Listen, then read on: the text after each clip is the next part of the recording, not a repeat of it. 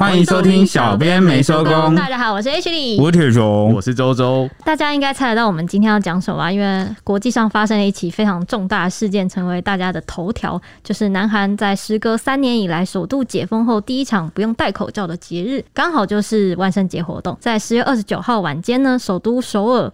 著名的闹区梨泰院街头就有万圣节的变装趴，吸引了数十万人前往朝圣，结果爆发了大规模的推挤踩踏事故。截至录音时间十一月一号的凌晨，官方统计总共造成一百五十五人罹难，一百五十二人轻重伤。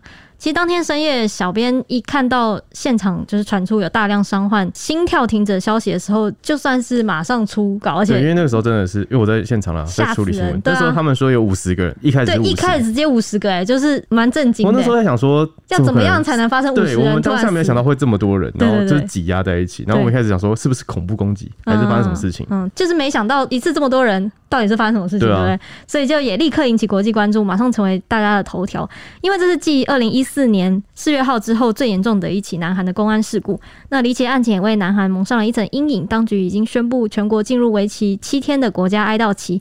那资讯很多，小编可能没有办法一次全部讲清楚，大概就整理几个比较受到关注的进度跟大家分享聊一聊。对，那开始之前呢，想介绍一下梨泰院这个地名的由来，因为这背后其实有蛮多故事跟血泪的。命名的说法也是众说纷纭，那主要有三个说法。那第一个这个由来呢，就是相传在朝鲜时代，就是孝宗时期的时候，因为这个地方盛产梨树，又是这个往来中国大陆必经的交通要冲之地。那在这样四通八达地区中，自然盖有很多的这个驿站，哦，他们那边叫驿院啦，哦，就是那个来往就是会休息停靠的这个驿站，那所以就取名为梨泰院，因为那边很多梨树。嗯，那这是一个算是比较这三个命名的这个由来里面比较频繁的了。嗯，后面两个就比较生活比较有相，呃，跟呃当地的景色比较有相关，人民人民比较相关，就是跟那个当地的人文风情比较有关，就对。那另外两个呢，就是因为这个南韩历史上其实都是一个饱受战争之苦的地方。那尤其哦，梨泰院这个地方呢，在这个十六世纪末，也就是万历朝鲜之役的时候，那当时因为打了这个仁城之战嘛，很多这个投降的日军日本人留在这个当地，对对，留在当地生活，形成一个。聚落，那也跟这个很多当地的这个人不晓得是通婚还是性侵，不知道，反正就生下了很多小孩子。那这些小孩子就是也被称为这个异胎或异他，对对，或是异他啊、嗯，所以当时就出现一个名字叫异他房或异他院。那后来觉得这个名字很不雅啦，那为了避讳，就改名叫梨泰。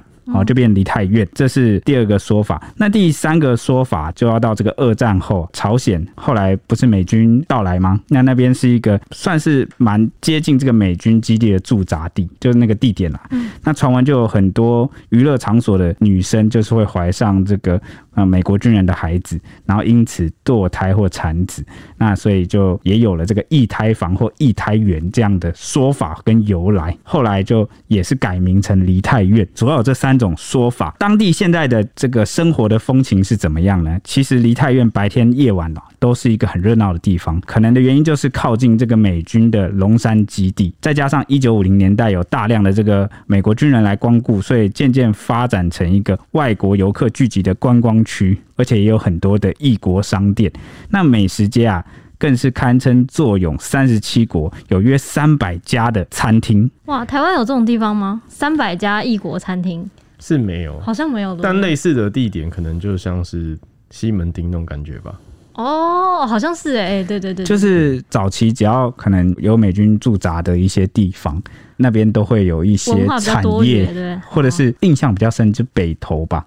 哦，对，北投算是，绝对是。哦，对，那你很多日本的文化的东西吗？没有，就是美军那时候有驻扎在那边。哦然后就是他们会很常在那边消费，哦，我们过去节目也有提到过。哦，对对对，那呃，那你说异国料理有没有相似的？应该是桃园那个龙潭那里，因为那边有很多外省眷村的这个料理。然后呢，哦，再加上现在桃园其实有很多这个外籍工。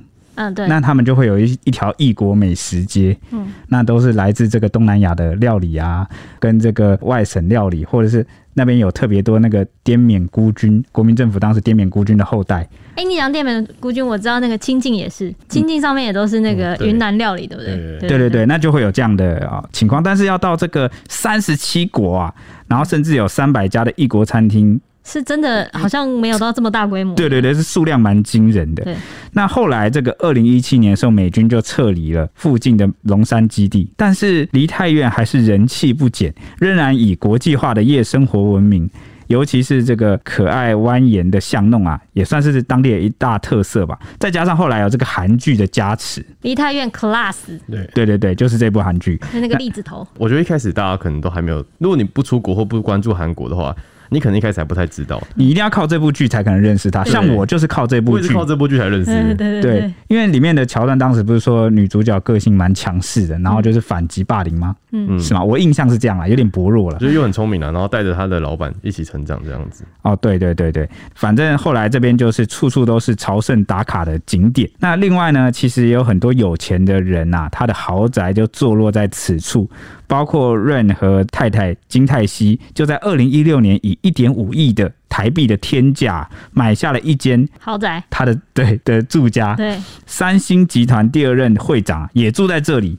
嗯，那就有部落客介绍的时候形容啊，梨泰院大概就像是台北的天母。天母好像也蛮多异国料理。呃，有很多，好像也蛮多的。对，因为以前也是美。美国什么？美国学校也在那。天母也靠近北投啊。哦，对了，也是哦，这样子。对啊，天母就四零嘛，那就北投旁边嘛。哦，对对对，真的是天母这么高级吗？因为我以前听人家讲说，应该像西门町吧，但是我感在我心目中，西门町跟天母好像有点落差。你说哪里像西门町？梨泰院。哦。对，还是说是全盛时期的西门町，再加上现在的天母，这样子是不是比较？你认为可能是天母的价格，然后配上西门町的景色，人潮。哎、欸，西门町现在也算是，我觉得也算改变蛮多的。对啊，对，但是你说跟他的全盛时期比，好像是有一点没有那么该怎么讲？我记得我们学生时期的西门町真的是非常的挤，哎，嗯，就是都是人潮，然后肩并着肩要这样走路，都是年年轻人，对不对？对，嗯。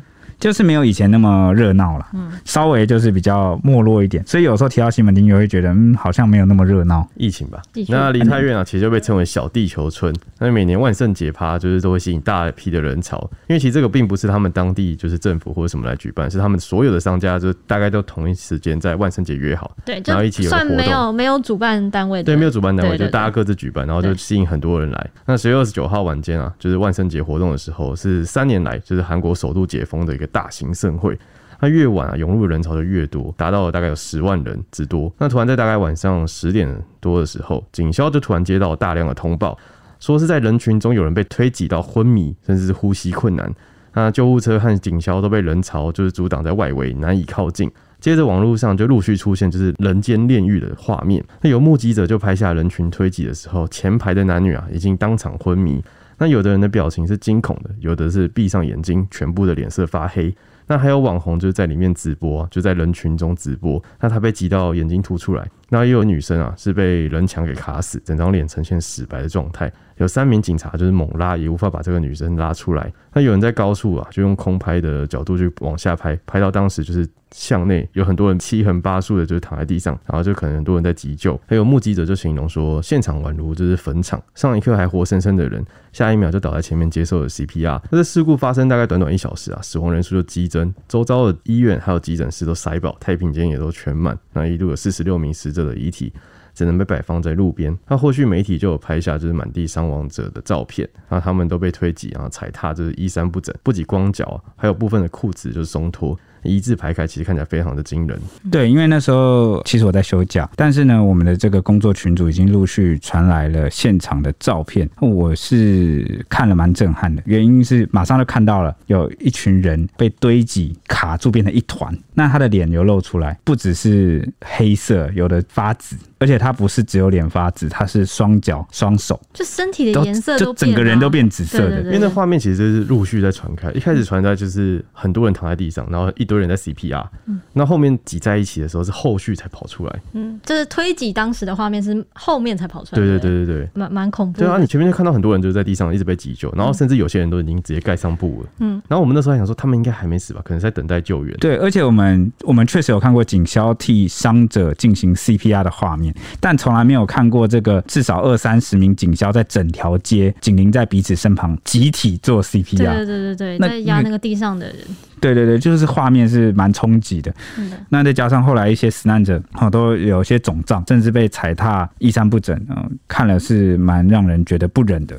对，我觉得非常的恐怖。那这边就想延伸补充一个，就是呢，梨泰院的幸存者就有一个中国的女学生吧。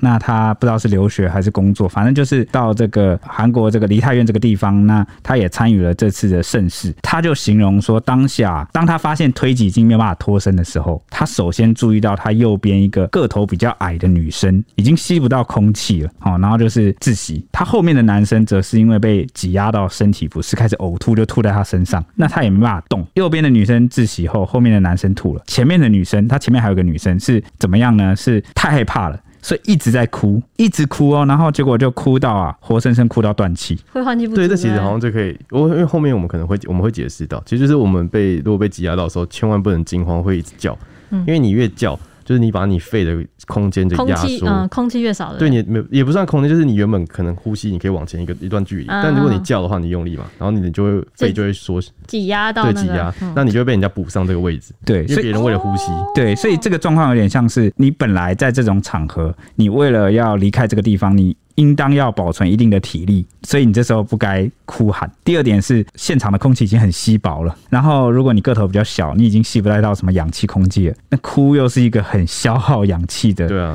情绪反应，所以遇到这种情况，千万要告诉自己要保持冷静，那任何事情一定要保持冷静，才有办法想办法去解决。嗯，这个是某一个感想啦。我记得当时好像不少幸存者就是能逃出来的。有些就是也已经不是靠什么自保，就是靠临场反应。对，像是那个有有些好像我也是看到有中国的女生，就是她也是刚好她原本也是在被挤在里面，快要被挤进正中间了。她在旁边，然后她也是灵机一面，想说旁边有那个啤酒箱，看到人家在踩，她就跟着踩上去，然后。就是才能够踩着离开那一条巷子。最受到关注的就是有一个外国人，一个金发的老外，他就是在当下直接完全想都不想，他直接往墙上开始爬。因为那个墙就是一开始有说，还没有说，就是那个因为就是那一堵墙导致那边的逃生困难啊，他就刚好就往那个墙上爬，他刚好体力够，然后他的。他可能攀岩技巧也很强，嗯、他就往那个墙上往上爬，然后直接爬到那个招牌上，就是制高点。对，所以他就是站在上面，也算是他够高吧，他才可以勾到一些东西往上爬。有可能，然后反正当时一度就是有推特上有人在说，当时还有很多。在底下的韩国人在笑他什么，就是哎、欸，那个老怪大惊小怪，笑他大惊小怪，笑他怎么还在那边爬来爬去，跟猴子一样。对，他殊不知人家才是对呃洞察先机的人。对，有时候我觉得是亚洲的一个环境吧，这是我的一个观察。哦，亚洲的所有国家都一样，可能也是因为独行的人会被对，可能是因为我们人口比较多，然后我们从小都被教育要。跟随团体，服从团体，要顺从，要随和，要这个符合大众跟团体，就是该该怎么讲？就是我跟你讲，有网友我有网友解释这个，他说这一幕就是完美诠释了个人主义 VS 集体主义。哦哦，对对对对，就是比较嗯，外国人可能会比较注重个人，可能你要有独立，就是我们会有的时候会比较盲从，对，然后会不敢反抗权威，或是不敢啊跟大家意见不一样，跟群体不一样。但我老实说，我看影片我观察到就是。我觉得个人主义这种东西，呃，今天很挤的情况下，然后有些人会想要往前一直挤，因为我还要去一个目的地，嗯，然后这样就会促成这个踩踏事故发生。因为我在影片中就有看到一个外国人，就是在很挤的时候，他们在那个那条街的时候，他一直拼命的往前挤，嗯。所以就是很多人就一直被他撞，一直被他撞啊，那就是因为太多这种人，所以才会导致说整个踩踏事件发生。哦，你说就是会有人一直想要，都是以自己想要去的目的为标准的话，就他不是配合的，可能井然有序的往下走，就可能就不会发生这种事情。嗯，变得没有。对，我只是自己观察了。哦，你讲的可能是呃，你可能是想讲说他们没有那么团体在乎别人，在乎别人那么深，但但我说的不是这个意思，他们还是在一个体制规范里面，就是还是表象看起来是。就是比如说，我们大家都待在这个街道里面，我们没有人会去爬来爬去什么之类的。那不管遇到什么事情，我们还是待在这个街道里面。啊，好好好，就是有一个框不会框架吗？对对，就是不会想要做出一些出格或引人注意，或者是特别跟大家不一样的事情。嗯、可是这个外国人，这个老外他。可能会因为哦，我要求生，我自己的这个才是优先的。他也不管别人眼光怎么样，就算跟大家不一样，他也觉得哦，我势必这时候是要打破常规，采取行动了。嗯，他就这么做。对，我们的商品都赞他说，就是他判断才是正确的，跟就是说他求生欲满满，很有危机意识，然后是个聪明人。那边只有一个人可以爬上去的空间哦。其实你体力够的话，因为网友都在讲说他刚好是体力够。加上他的刚好有一些攀岩技巧吧，所以就是可以做到这件事情。但是也有人讲说什么，万一一堆人跟着他一起爬，然后一起掉下来，那又造成另外的事故。哦，所以前提也是他的这个能力允许。对对对对对。至于我们刚刚提到的那个，看到这个身旁前后左右的人都是一个一个断气的那个生还者，那个女生啊，她后来有幸存下来，被送到医院。嗯。那她的整个大腿就是都是一片淤青啊。她虽然检查后就没有大碍，但她说啊。她心有余悸，他说他回家之后还是觉得自己的这个胸腔好像被挤压，然后不敢大口的呼吸，好，仿佛就是呼吸就是还是会痛，这样就是会不舒服，好恐怖的感觉。我看到他那个脚都是淤青的那个照片，照片的，然后真的非常非常的可怕，就好像不知道被什么一圈一圈的东西压住，你知道吗？就压出一个。像我们那种在印蛋糕那个有个圆形的膜压下去那种痕迹，嗯，他脚上就是三四个，就很像真的在那种工厂出意外被什么重物压到的感觉，对不对？这整个直接他腿是直接变色，而且都在当晚的事情，嗯，所以然后就我们看到很多遗体了，我们一开始也很讶异，就说，哎，奇怪，你在急救，为什么遗体的上衣被脱掉很正常，因为要急救嘛，救，但为什么连遗体的裤子都不见了，甚至连遗体的裙子也都不见了？因为他有绑着皮带，这样还被扯掉就太扯了。我们当下是这样觉得，但事后我们才知道那个拉力有多大，嗯，就是人群推挤的那个嘛。就你讲说系上了这个皮带，居然还可以被挤到拉扯掉，就那个拉力、那个拉扯有多大？这个大家听众听了应该就比较能想象。不过鞋子的部分，我后来好像有看到有新闻在讲，说是因为当时要 CPR，为了要让就是伤患能够呼吸顺畅跟什么之类的，就血液循环什么，会把他的鞋子脱掉。是有请现场的其他的呃热心民众帮忙哦，鞋子好像是有些是因为这样子啊，但是衣服我不确定，应该就是有类似的相关的急救措施吧。那刚刚那个生还的女生，就是事后就有在她的社交媒体上就分享说，她很后悔她凑热闹。去参加这个活动啊，就他没有活动，一定是凑热闹去的。他他没想到，就是凑热闹居然离死亡这么近。他第一次意识到，原来他离死亡不远。那他就说，他很庆幸他还活着。那谁想得到啊？这个也不能检讨自己或检讨这项活动。对，他说我很庆幸我还活着，可是我身旁的女孩再也感受不到疼痛了。他是的结语是这样啊，嗯。就是在他面前断气，活生生就没了。你看着一个人在你旁边，而且也不用到非常久的时间，他就断气了。对，应该几分钟之类的。对，那还有另外一个案例，就是有个摄影师，他说他当时就是搭这个大众运输到现场的时候，就发觉，哎、欸，这个好像他们那个也是捷运系统，地铁对对地铁啦，地铁。他说地铁站太多人了，他那时候在到站的时候就觉得有点人好像有点太夸张多了。一开始他说他还能够拿着这个相机拍拍走走摄影走走。停停，那可是逐渐的到后来呢，他发现他已经是被动前进了，他已经就是没有办法自己，就是不是靠自己意志在行走，对，就是被推着走了。对，对，他是被人群就是带着走，推着走。这边就刚好有呼应到有一个专家就讲说，有一个迹象可以分辨这个人群是否变得过度密集，嗯，因为那个摄影师就说他。等到那个时候，就发现真的好像危险了，危险到了。他意识到说，如果现在我跌倒了，那后果会很严重。反正那个美国的专家就是说，分辨人群是否过度密集的方法，其实就是看人们是否无法控制自己的方向，就是只能摇摆不定，有的时候会像潮水一般啊，被这个推挤涌向前方。嗯，这个摄影师后来描述的状况就是这个部分，他就说这是麦田效应。嗯，所以当我们遇到这样的状况，发觉已经是你没办法控制自己要前进。还是后退的时候，你被带着走的时候，你可能就要开始考虑，好要怎么自保或是离开现场。哎、欸，你没有遇过吗？有啊，就像演唱会的时候，对，演唱会跨年，对不对？对啊，我记得我有一年很小的时候，国中吧，然后那时候很喜欢，就是跟着同学一起去参加那种，哎、欸，就是跨年那样的，哎、欸，应该是就就是跨年演唱会。然后那个时候一进去，我因为我国中还很矮，然后我就是也没什么危机意识，就是大家跟着跳，我就跟着跳。然后我其实是在要跟着进去里面跳的时候的路上，就是往前面挤的路上，就突然发现自己开始被推，就是被推着，对，被带着走。然后我就啊，就跌倒，我就也不知道为什么自己会跌倒，你知道，因为就有点像是是你没有办法控制自己。最后被就是那个倾斜的力道就直接推倒。然后我那时候你没办法踏出下一步，然后你刚好被挤到腾空起来。对，然后我就是有点，我我是这样，就是仰望着在看大家就是在往前进的那个过程。然后我那时候就想说，完了，我要死了，因为我已经快要呼吸不到，又觉得要被踩了。嗯。然后那个时候是一个忘记是什么同学，好像就突然发现我不在，然后就哇，你知道他那个像巨人一样，然后伸手救我的样子，我真的那个时候想说，是不是要嫁给他？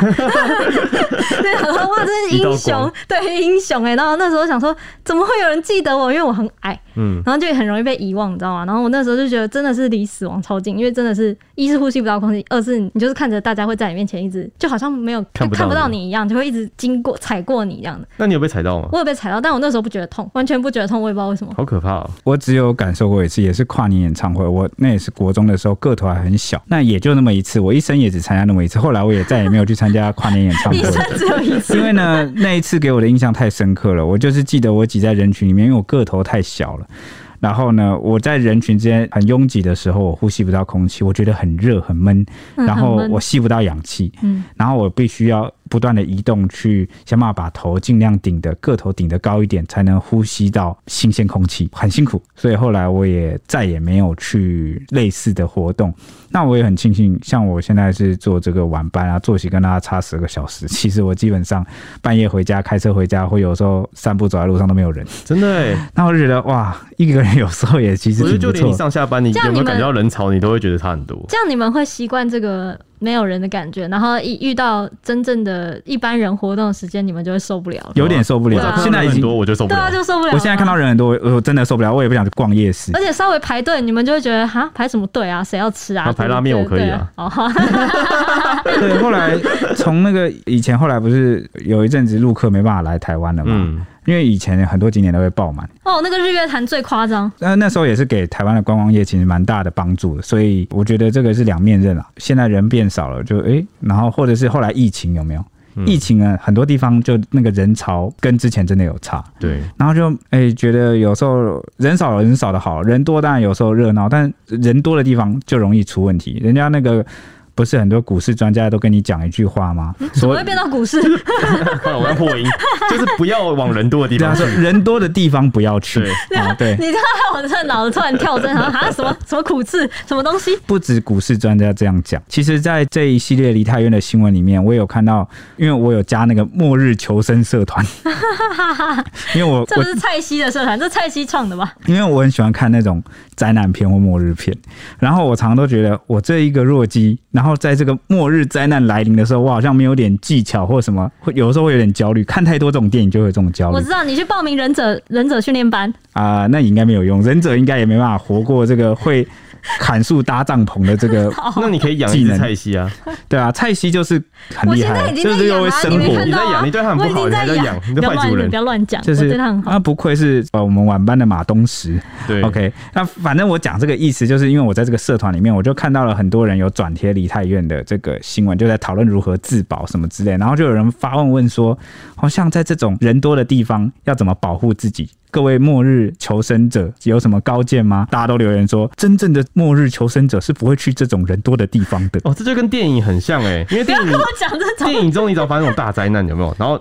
每一次很多人出去，然后去的那团都会挂掉。对，然后或者是那个大灾难发生的时候，大家都会从城市往外面逃嘛。但也有一群人就是啊，人往哪里逃，我就跟着往哪里逃，因为我也没有头绪。那往往啊状况都很糟糕，因为人群聚集的地方资源就会变少。那以梨泰院这一次的例子来讲，就是人聚集的地方你没有氧气。不是，他没有回答到那个发文者的问题、啊。那就是不要去啊，人多的地方不要去啊。他说你一开始不要过去。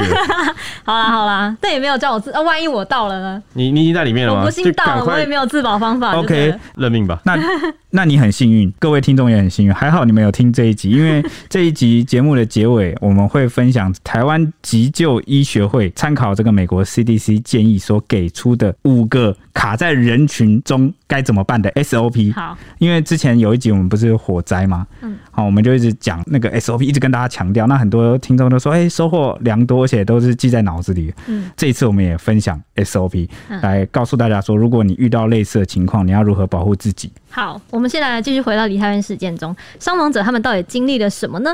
有目击者就有描述说，事发地点大概是一个全长约四十公尺、宽不到四公尺。你能想象啊，宽不到四公尺，四个人真的很窄，超窄的，只能容纳大概五六个成人同时通过这个窄巷，而且它是一条下坡路段。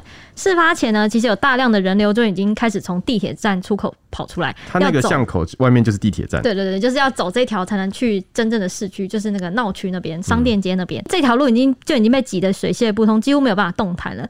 接着呢，就出现了第一个人跌倒，发生了骨牌效应，所有人就开始倾斜，像骨牌一样叠在彼此的身上。那有目击者就说，他有看到最先倒下的人身上至少被压了七层，人叠人这样叠了七层。一个人假设是五六十，对，然后七,七，对，哇，那个真的很重，很恐怖。因为后来这个专家有算出来说，如果一个人算五十的话，大概就是加斜坡的那个力量的话，就是五吨，最底层的人要承受五吨的力。那事后，警方有进一步调查这个事故的起因，掌握了周边的监视器跟社群媒体上面的画面，发现这些伤亡点就是伤者跟死亡的人的案发点，都集中在一个大概只有五平多大的空间里面，挤进了三百人，五平挤进三百人，五平挤进三百人，对，所以那个重力之大。那死者中又以女性居多，高达了九十九名，几乎是男性的两倍。这死者中就是以二十到二十九岁最多，都是年轻人。对，因为这个目前最新啊，截至我们现在录音为止，这个死亡人数是一百五十五人，那里面有九十九个人是女性，很明显生理体型上啊，女生个头比较矮小，对，哦，那容易就是跌倒啊，或者是窒息，然后倒地。嗯，那就很容易造成在这个事件里面就造成了不可挽回的遗憾。对啊，真的是那。而且他们的那些女生，就是因为他们要参加万圣节活动都有变装，他们几乎都穿高跟鞋，就更容易摔倒。对啊。然后这些二十到二十九岁里面，大概有一百零三人，另外还有二十六名外国人。专家就有分析，刚刚铁雄讲，就年轻又娇小的女性，他们有提到说，这些娇小的女性，呃，又年轻的，通常有在节食，所以肌肉量不足，然后加上你体型的关系很吃亏，在斜坡上承受重量就大概五吨嘛，所以那个推挤的力量大概可以大到是弯曲钢铁的力道。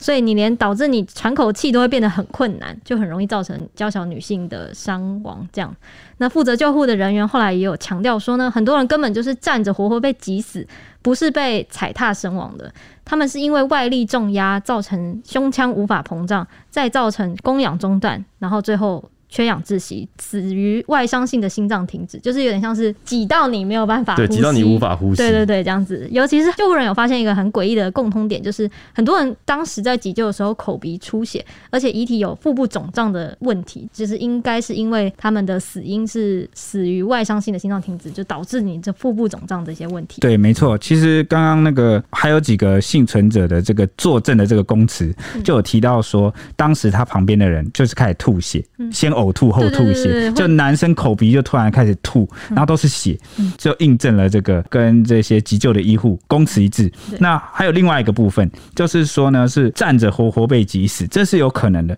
因为另外几个这个幸存者也说，当时尤其是女生，嗯。她被挤着挤到什么程度，你知道吗？她的双脚已经离地，她没有站在地面上，她被挤到腾空哦，就很像被一个巨人的手抓在空中，对，就很像四面八方的人把你挤在。挤离地面，悬空着，这个是很可怕的。对啊，哇哦，好恐怖哦！我就想到那个力道，我就觉得哇，被压扁了。那尤其啊，这一次的这个事故会这么严重的原因，因为。其实呃，很多国家也有发生过很严重的人踩人踩踏事件，但这个伤亡到一百五十五人，还有一个原因，其中一个原因是因为这个梨泰院的地形它很多斜坡跟窄巷。那我们刚刚也提到了，它这条道路那个窄巷宽不到四公尺，哎，宽不到四公尺，根本就没有几个人能够并肩而行嘛。对啊。那再者就是它的地面是斜坡，为什么是斜坡啊？其实因为是整个首尔地区是丘陵的地形，然后梨泰院又在首尔里面，他们那边的建筑几乎都是盖在像那种斜斜的山坡上的感觉。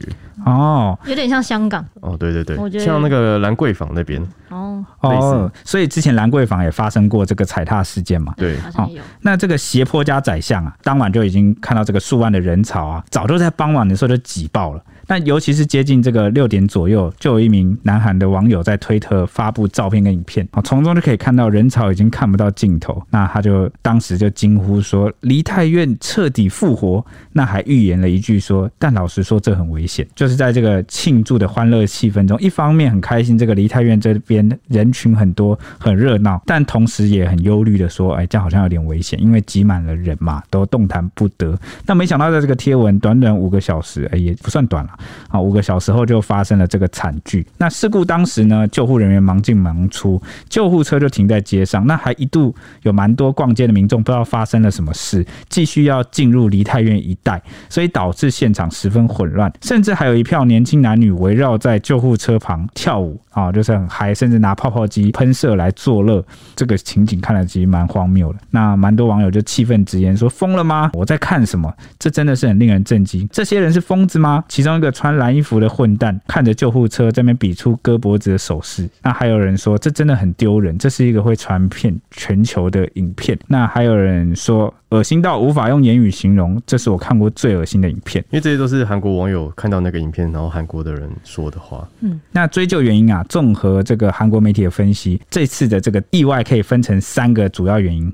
第一个是对人群数量的大意，第二个是警力配置的差别，第三个是对人群活动性质的错估。错估是怎样错估呢？就是大家都误以为当天的活动是自然发生的人群聚集，所以没有特别去采取措施。哎、欸，我记得有其他韩国网友说，就是因为梨泰院一直都有呃万圣节这个活动，所以之前就其实都是每年几乎都是数万、数十万人来，对，所以就会觉得说怎么会没有料想到这件事情是蛮就蛮夸张。但他们好像还是有在注意，我记得他们有发布警戒，但，其实都就是人力没有配到这么高。对对对，就是措施没有那么严。而且他们的巷弄真的太多了，你真的没办法每一个巷弄巷口都守人。因为他们会觉得说，控对不对？这是一个自然的人群聚集，那这个人群自然会自己调节。对，它不像是一个特定的活动，人群被迫固定在或聚集在这里。对对对，因为他们觉得人群是会流动的嘛。嗯。那结果就发生了这样的事情，原因就是刚刚讲的斜坡加窄巷。有时候你如果就一个出入口或某个点某一个道路的话，你。是出不去的。其实踩踏意外都是因为大量的人群配上只有一个出口，一两个出口就会发生这样的事情。嗯、对，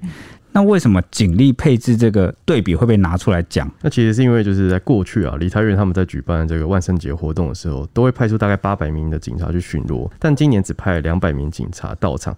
那在野党人就说，就是因为他们的总统就是尹锡悦，他搬离了就是青瓦台，然后从搬到那个瑞草洞的住处。那他通勤上下班的时候，都需要七百名的警力来保护总统的安全，所以当地的龙山警局每天都要出动大量的人力去保护他，就导致万圣节当晚没办法有更多的警力去执行这个安全的。就是疏散或什么，然后今年只派两百人，两百人都是去防偷拍跟性骚扰。对对，那这是在野党把矛头指向这个现任总统尹锡悦，这是他们的说法。不管是谁造成警力缺少了，这他们可能啊还要有他们的调查或者是他们的舆论来厘清最后的事实。但是我们现在可以确定的一件事是什么？就是当晚确实没有足够的警力来管制这些人群跟人流，对不对？我觉得警察挤不进去吧？嗯，对啊，可能就要从前面入口。甚至地铁的时候，你就要做好规划。不管是谁造成警力缺少了，这他们可能啊还要有他们的调查，或者是他们的舆论来厘清最后的事实。但是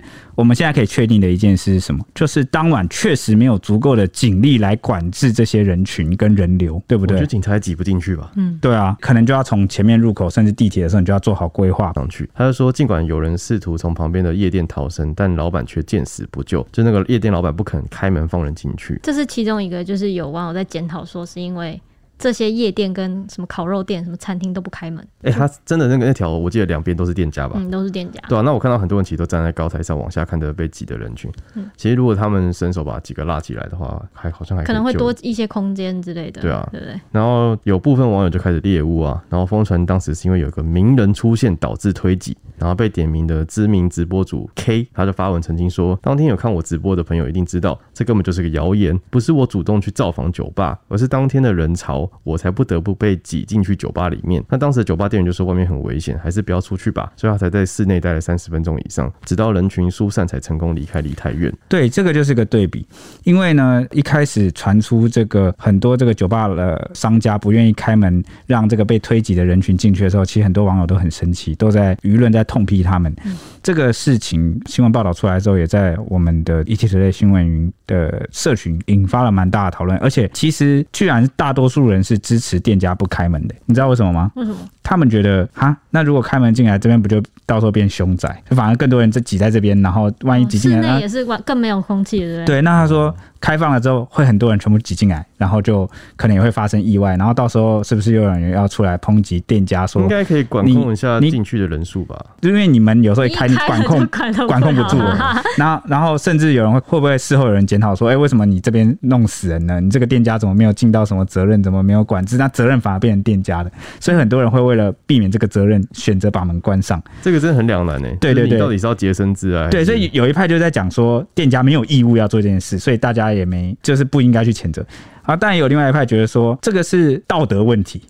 你懂吗？那我们谴责他，我们也不是说他违法啦，我们又没有用动用国家机器，用法律来办这些见死不救的人，我们只是用舆论来谴责他在道德上违反，就是不够。我懂，就是不愿意伸出援手这件事。希望，希望大家在一个互相帮助的状态下。对，就是这些人还是希望这个社会的风气是你尽量选择去救人，而不是去自保。但是这个其实是属于个人选择啦，我自己是这样觉得。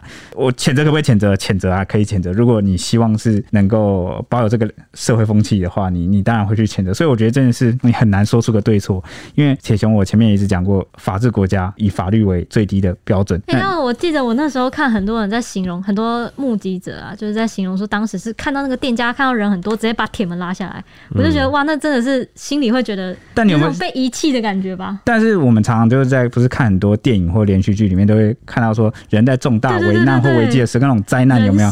然后人性就会跑出来，就会我们有时候都会觉得说。哦，这电影演得很夸张哎，哪会啊？哪有那么冷血？哪有那么自私？没有，我觉得我跟你说，真的到了这种危机存亡，大家都要顾自己的时候，你看今天都还没到那个地步，店家就会为了避免后续惹麻烦、惹事，或是揽到不必要的责任，拉铁门，就直接拉铁门了。那更何况是攸关生命的时候。但是你看，也有另外一个例子，刚刚周周有讲到的，就是。有这个名人被点名的那个直播主嘛，他就有讲说，酒吧的这个店员就是把他留下来，劝他不要离开，说外面很危险。所以你看，还是有店家有他的道德良心，所以我们没有办法一竿子打翻一船人。只是说有很多店家拉下铁门是事实，但也有人他去可能有收留一些游客，然后劝导就是留下来，不要去接触到这个危险。嗯，对不对？哦，算是一个人性的两面啊，都有呈现出来。嗯，对。那推挤事故噩耗不断啊。后续就有传出说，罹难者名单中有包含一个人气选秀节目《Produce 一零一》第二季的男星，叫李智汉。那他被证实死于这梨泰院的事件，那得年二十四岁。另外一个就是南韩职棒啦啦队前队长金友娜，也在这次的意外中丧生，同样得年二十四岁。那这个两人身亡的消息传回台湾之后，网友都相当不舍。就有人说，未来不论哪个国家、哪个活动，都要注意安全规范，不要再有这样的悲剧发生。有人说，离太远死的都是年轻、青春年华的人，然后。有人讲说，个人感觉地铁也有责任。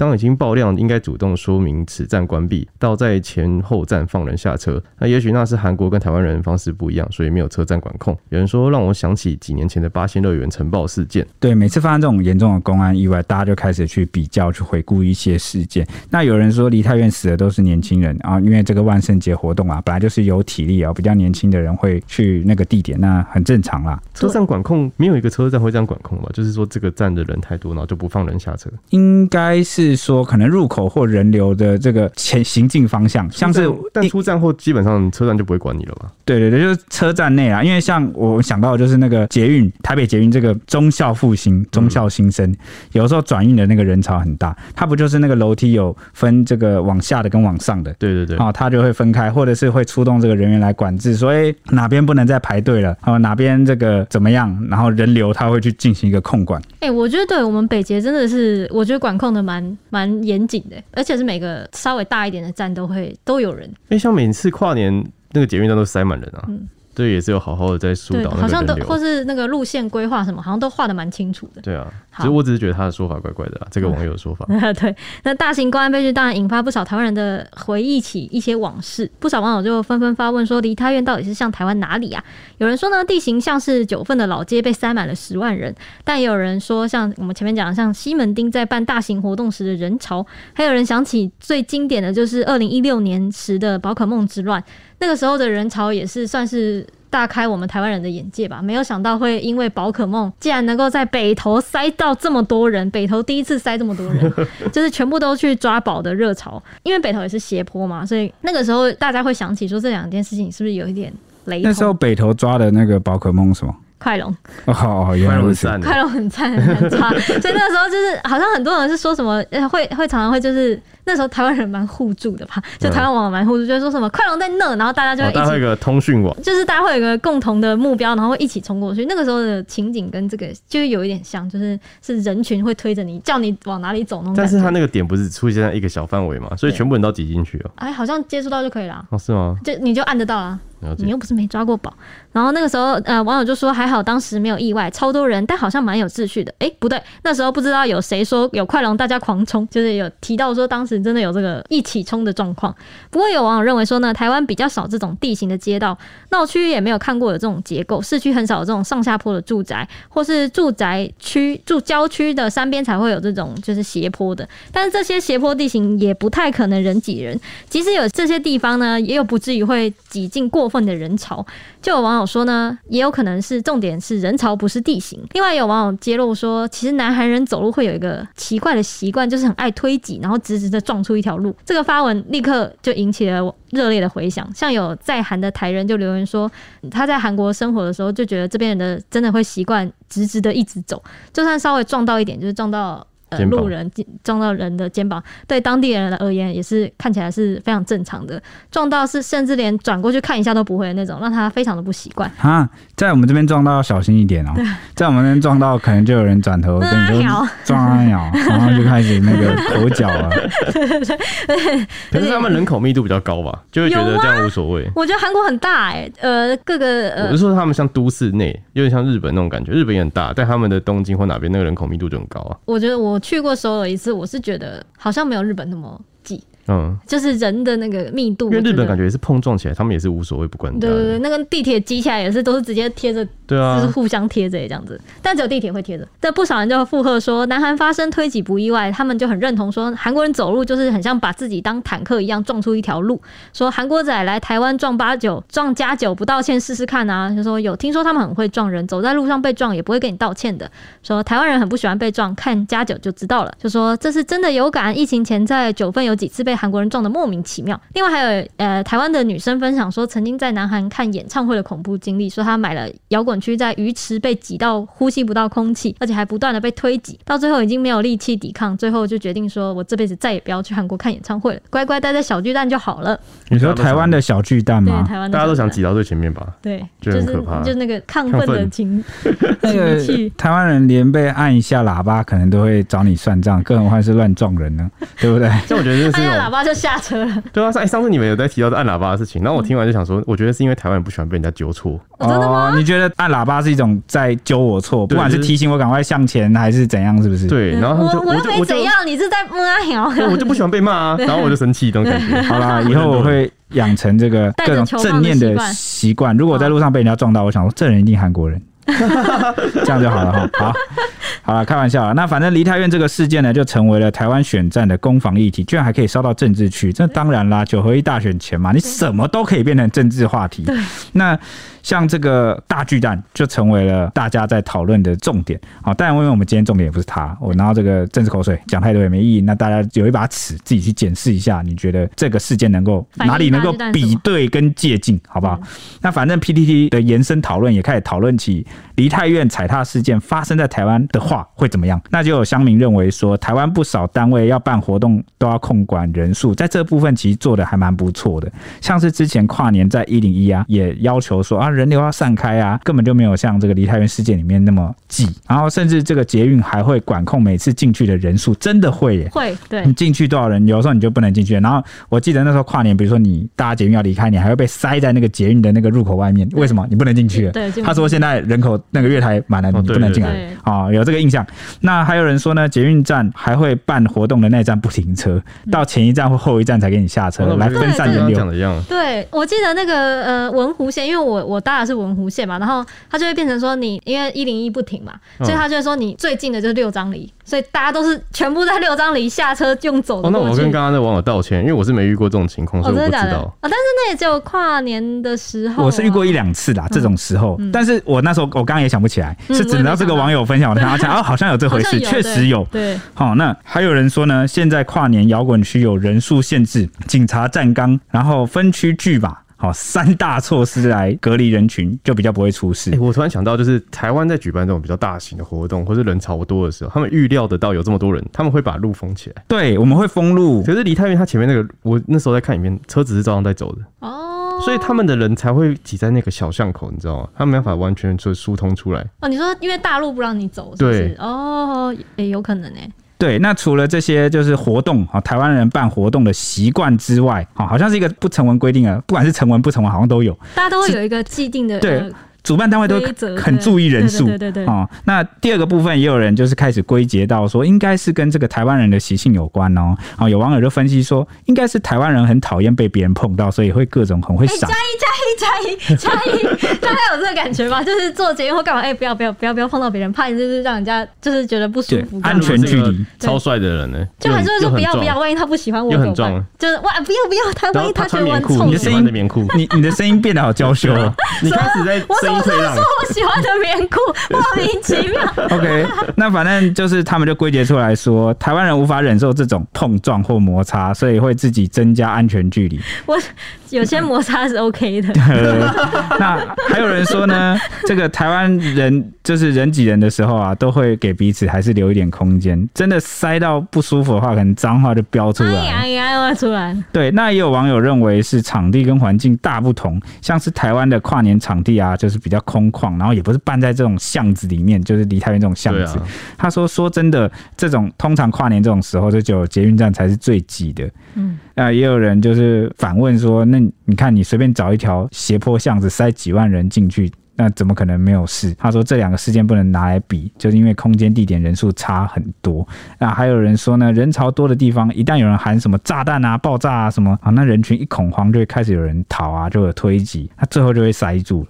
所以说，人多的地方不要去，真的只能是这样。你看我放在最后一点，跟你呼吁你的 末日逃生。就像我觉得你不管在任何地方，就在室内或者怎样，然后只要有人在那边惊慌失措的逃跑，你当下根本没有人会去管你什么 SOP 或是什么怎样的方式逃跑，就是不管你们符合什么法规，嗯，对，一定会因为惊慌，然后丧失你的理智跟判断，然后开始每个人都抢着朝出口跑，就塞住了。对，然后这刚好在我们等一下要提到 SOP 里面，因为呃，我也想到。就是其实刚刚那前面那几个幸存者也有提到说，一开始那个人潮越来越拥挤的时候，一开始还能听到有些人说什么不要推挤啊，然后什么可能叫骂，然后什么就是一开始还很拍，然后到后面就没有了，后面转变为哭喊声，然后就是惊恐，然后就是被情绪恐慌取代了，就是力气叫了，应应该说状态已经变了，就是他原本还在外围的时候，可能大家还会很介意，就是什么哎不要推挤什么干嘛，但到后面了，大家都没顾不上。对那些事了，就已经开始恐惧了。对，好，那最后就来分享这个台湾急诊医学会根据美国 CDC 建议所列出的五大 SOP。